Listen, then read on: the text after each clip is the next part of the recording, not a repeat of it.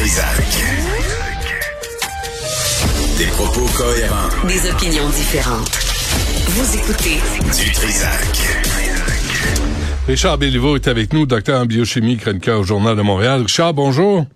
Bonjour. La chronique de mes angoisses. C'est comme ça que je vais appeler ça.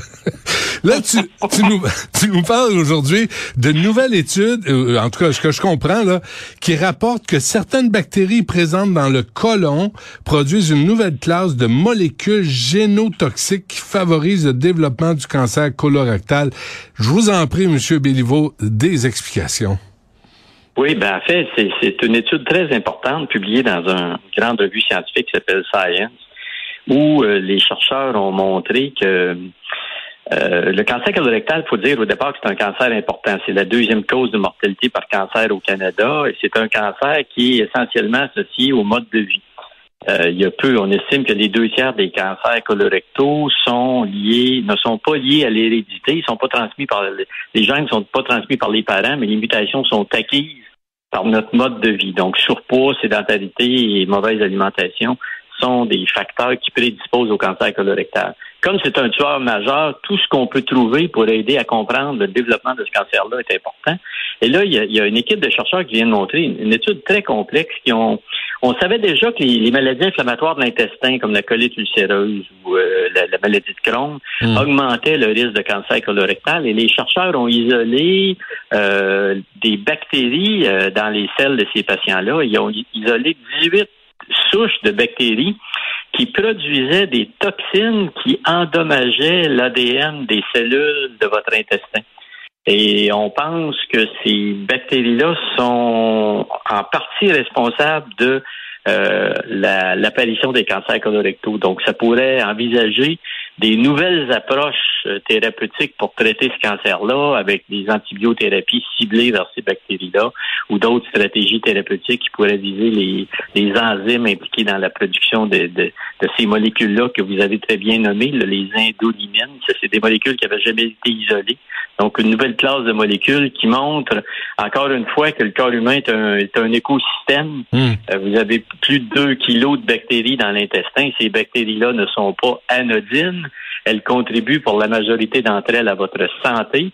Mais lorsque vous êtes obèse, lorsque vous êtes sédentaire, lorsque vous mangez mal, la, proportion des bonnes bactéries euh, chute et la proportion des bactéries nocives augmente. Et ces bactéries-là, qui portent des beaux noms, le Morganella morganini, entre autres, euh, augmentent et ces bactéries-là sont associées au développement de, maladies comme les maladies inflammatoires de l'intestin et le cancer colorectal. Mais euh, Richard, si tu parles de bactéries, là, ça, ça se règle avec des antibiotiques? Pour, certaines catégories de bactéries. Donc, on, on, on, a déjà, par exemple, le cancer de l'estomac, on sait déjà qu'il y a une bactérie qui s'appelle Helicobacter pylori qui est associée au cancer de l'estomac.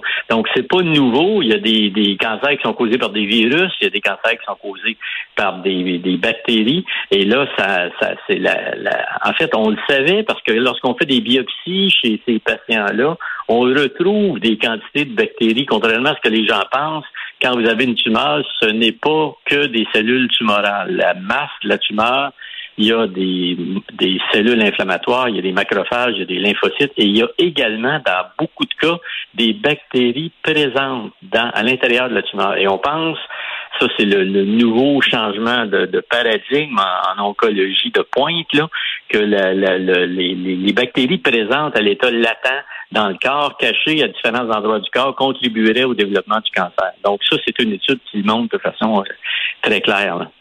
OK, mais explique-moi, Richard, pourquoi le surpoids et la sédentarité, aussi l'alimentation, euh, ajoutent aux facteurs de risque?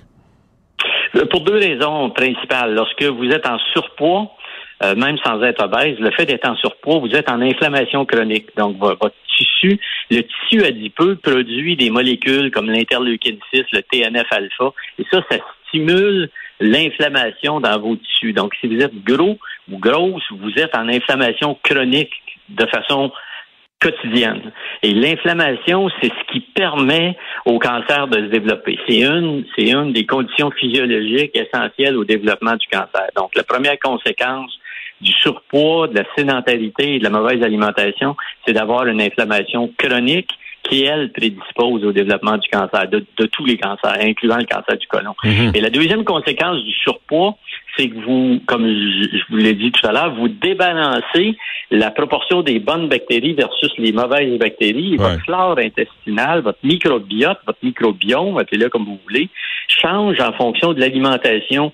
Comme un peu comme votre jardin, si vous mettez tel type d'engrais, si vous mettez tel type de sol, vous allez avoir tel type de plante qui va pousser. Hmm. Euh, si vous laissez la nature faire son œuvre, c'est un peu la même chose. Lorsque vous avez des certains types de bactéries, ça donne certaines conditions euh, physiologiques, biochimiques à l'intérieur du côlon. Et lorsque vous avez des mauvaises bactéries, comme dans ce cas-ci, mais ben là, ces bactéries-là produisent elles-mêmes des molécules et ces molécules-là, comme elles sont directement exposées aux cellules de la muqueuse intestinale, mais ben, ça favorise le développement du cancer. Donc, c'est une étape de plus. Euh, euh, Benoît, dans notre, dans notre compréhension de ce, ce cancer-là qui est très important. OK, mais la sédentarité, ça, ça joue comment? C'est parce que je suis avaché ah, sur un sofa que je suis plus à risque?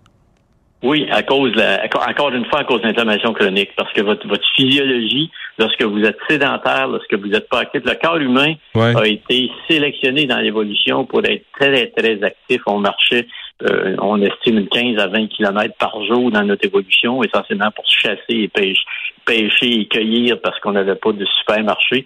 Et notre, notre survie, la survie de tous les animaux dépend du fait qu'ils sont très actifs. Notre physiologie, notre biochimie est faite pour l'activité. La sédentarité, ça favorise donc le développement de, l'inflammation chronique résiduelle. Et cette inflammation-là, ben, c'est, le terreau le favorable pour euh, la, sélection des, des mutations qui se produisent dans la majorité des cas de façon aléatoire dans vos cellules et qui, euh, après 10, 20, 30 ou 40 ans, vont vous donner un cancer. Donc, c'est, là que la sédentarité joue son rôle. Et on peut rien c'est faire. Pas juste au niveau cardiovasculaire, au niveau euh, systémique.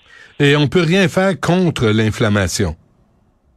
Oui, on peut, on peut faire des choses en inflammation aiguë. Euh, anti-inflammatoires euh, font quand vous prenez des anti-inflammatoires, on utilise les anti-inflammatoires en, clinique beaucoup. Euh, la COVID, on a utilisé les anti-inflammatoires, dexaméthasone et d'autres types d'anti-inflammatoires, parce que la, la, majorité des maladies, que ce soit des infections, le cancer ou les maladies cardiaques, le dénominateur commun, c'est l'inflammation. Donc, quand vous avez hmm à l'opposé, quelque chose qui est générateur d'inflammation, c'est jamais bon pour la santé au sens large. C'est pas bon pour le cardiovasculaire, c'est pas bon pour l'Alzheimer. Il y a des études qui ont montré que l'inflammation chronique est associée à une augmentation du risque de, de, de, de dégénérescence euh, euh, au niveau du tissu cérébral, euh, incluant l'Alzheimer. C'est pas juste au niveau cardio, c'est pas juste au niveau onco, c'est au niveau de votre de tout ce qu'on appelle en physiologie l'homéostasie, l'équilibre des systèmes à l'intérieur du corps cet équilibre-là est dicté par l'évolution qui a, qui a sélectionné les individus qui étaient actifs parce que ceux qui étaient actifs chassaient mieux, pêchaient mieux, cueillaient mieux, et ceux-là ont survécu. Donc, ceux qui étaient passifs, ceux qui étaient sédentaires sont disparus dans l'évolution. Notre, biochimie est donc adaptée à une activité intense. Et là, la sédentarité vient contrecarrer cela de point de vue euh, physiologique et biochimique. Puis avant qu'on se quitte, André, euh, euh, André Richard, le fast-food, là, c'est ça, c'est une, une autoroute vers l'inflammation. Oui, ben en fait, il y a beaucoup d'études qui montrent ça. Euh, tu fais bien de, de, le soulever. La, la... En fait, c'est surtout l'alimentation industrielle. Il y a du fast-food qui est bon. C'est pas parce que c'est rapide que c'est pas bon. Si vous mangez euh, euh, libanais ou vietnamien, ouais, vous mangez japonais, vous allez vous en tirer. Là, c'est quand on mange surtout les, produits industriels. Tu, manges, des sushis ou du falafel. on n'est pas dans le fast-food américain industriel de, de hamburger avec des frites puis des rondelles d'oignon. Exact, exact. C'est et, quand vous mangez des aliments industriels transformés, vraiment du mauvais fast-food, vous changez votre microbiome et vous introduisez des additifs, des, agents stabilisants, des agents émulsifiants, des agents de conservation que l'industrie met pour préserver ces produits. Ces molécules-là modifient votre microbiome et vont jouer sur des processus dont on a parlé aujourd'hui.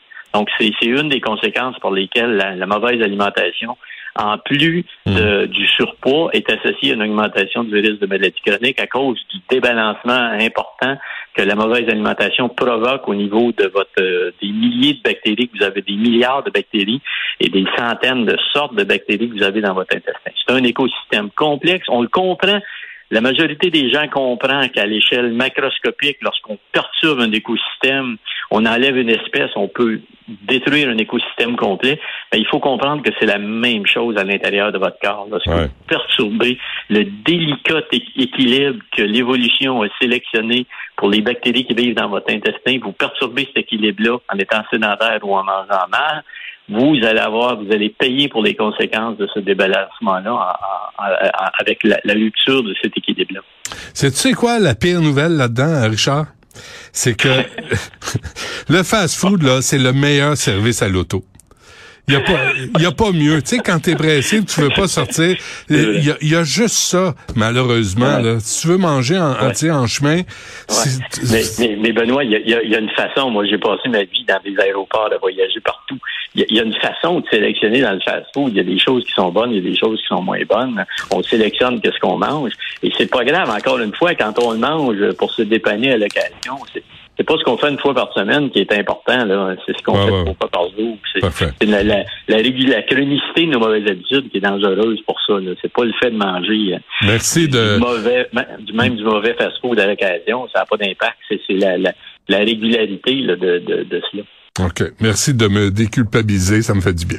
Richard Béliveau. docteur en biochimie. Euh, vous pouvez lire dans le Journal Montréal, lisez ça, là. C'est vraiment intéressant et c'est bon de savoir tout ça. C'est bon pour votre santé. Richard Béliveau, merci. À la semaine prochaine. Merci. Bonne journée. Bye.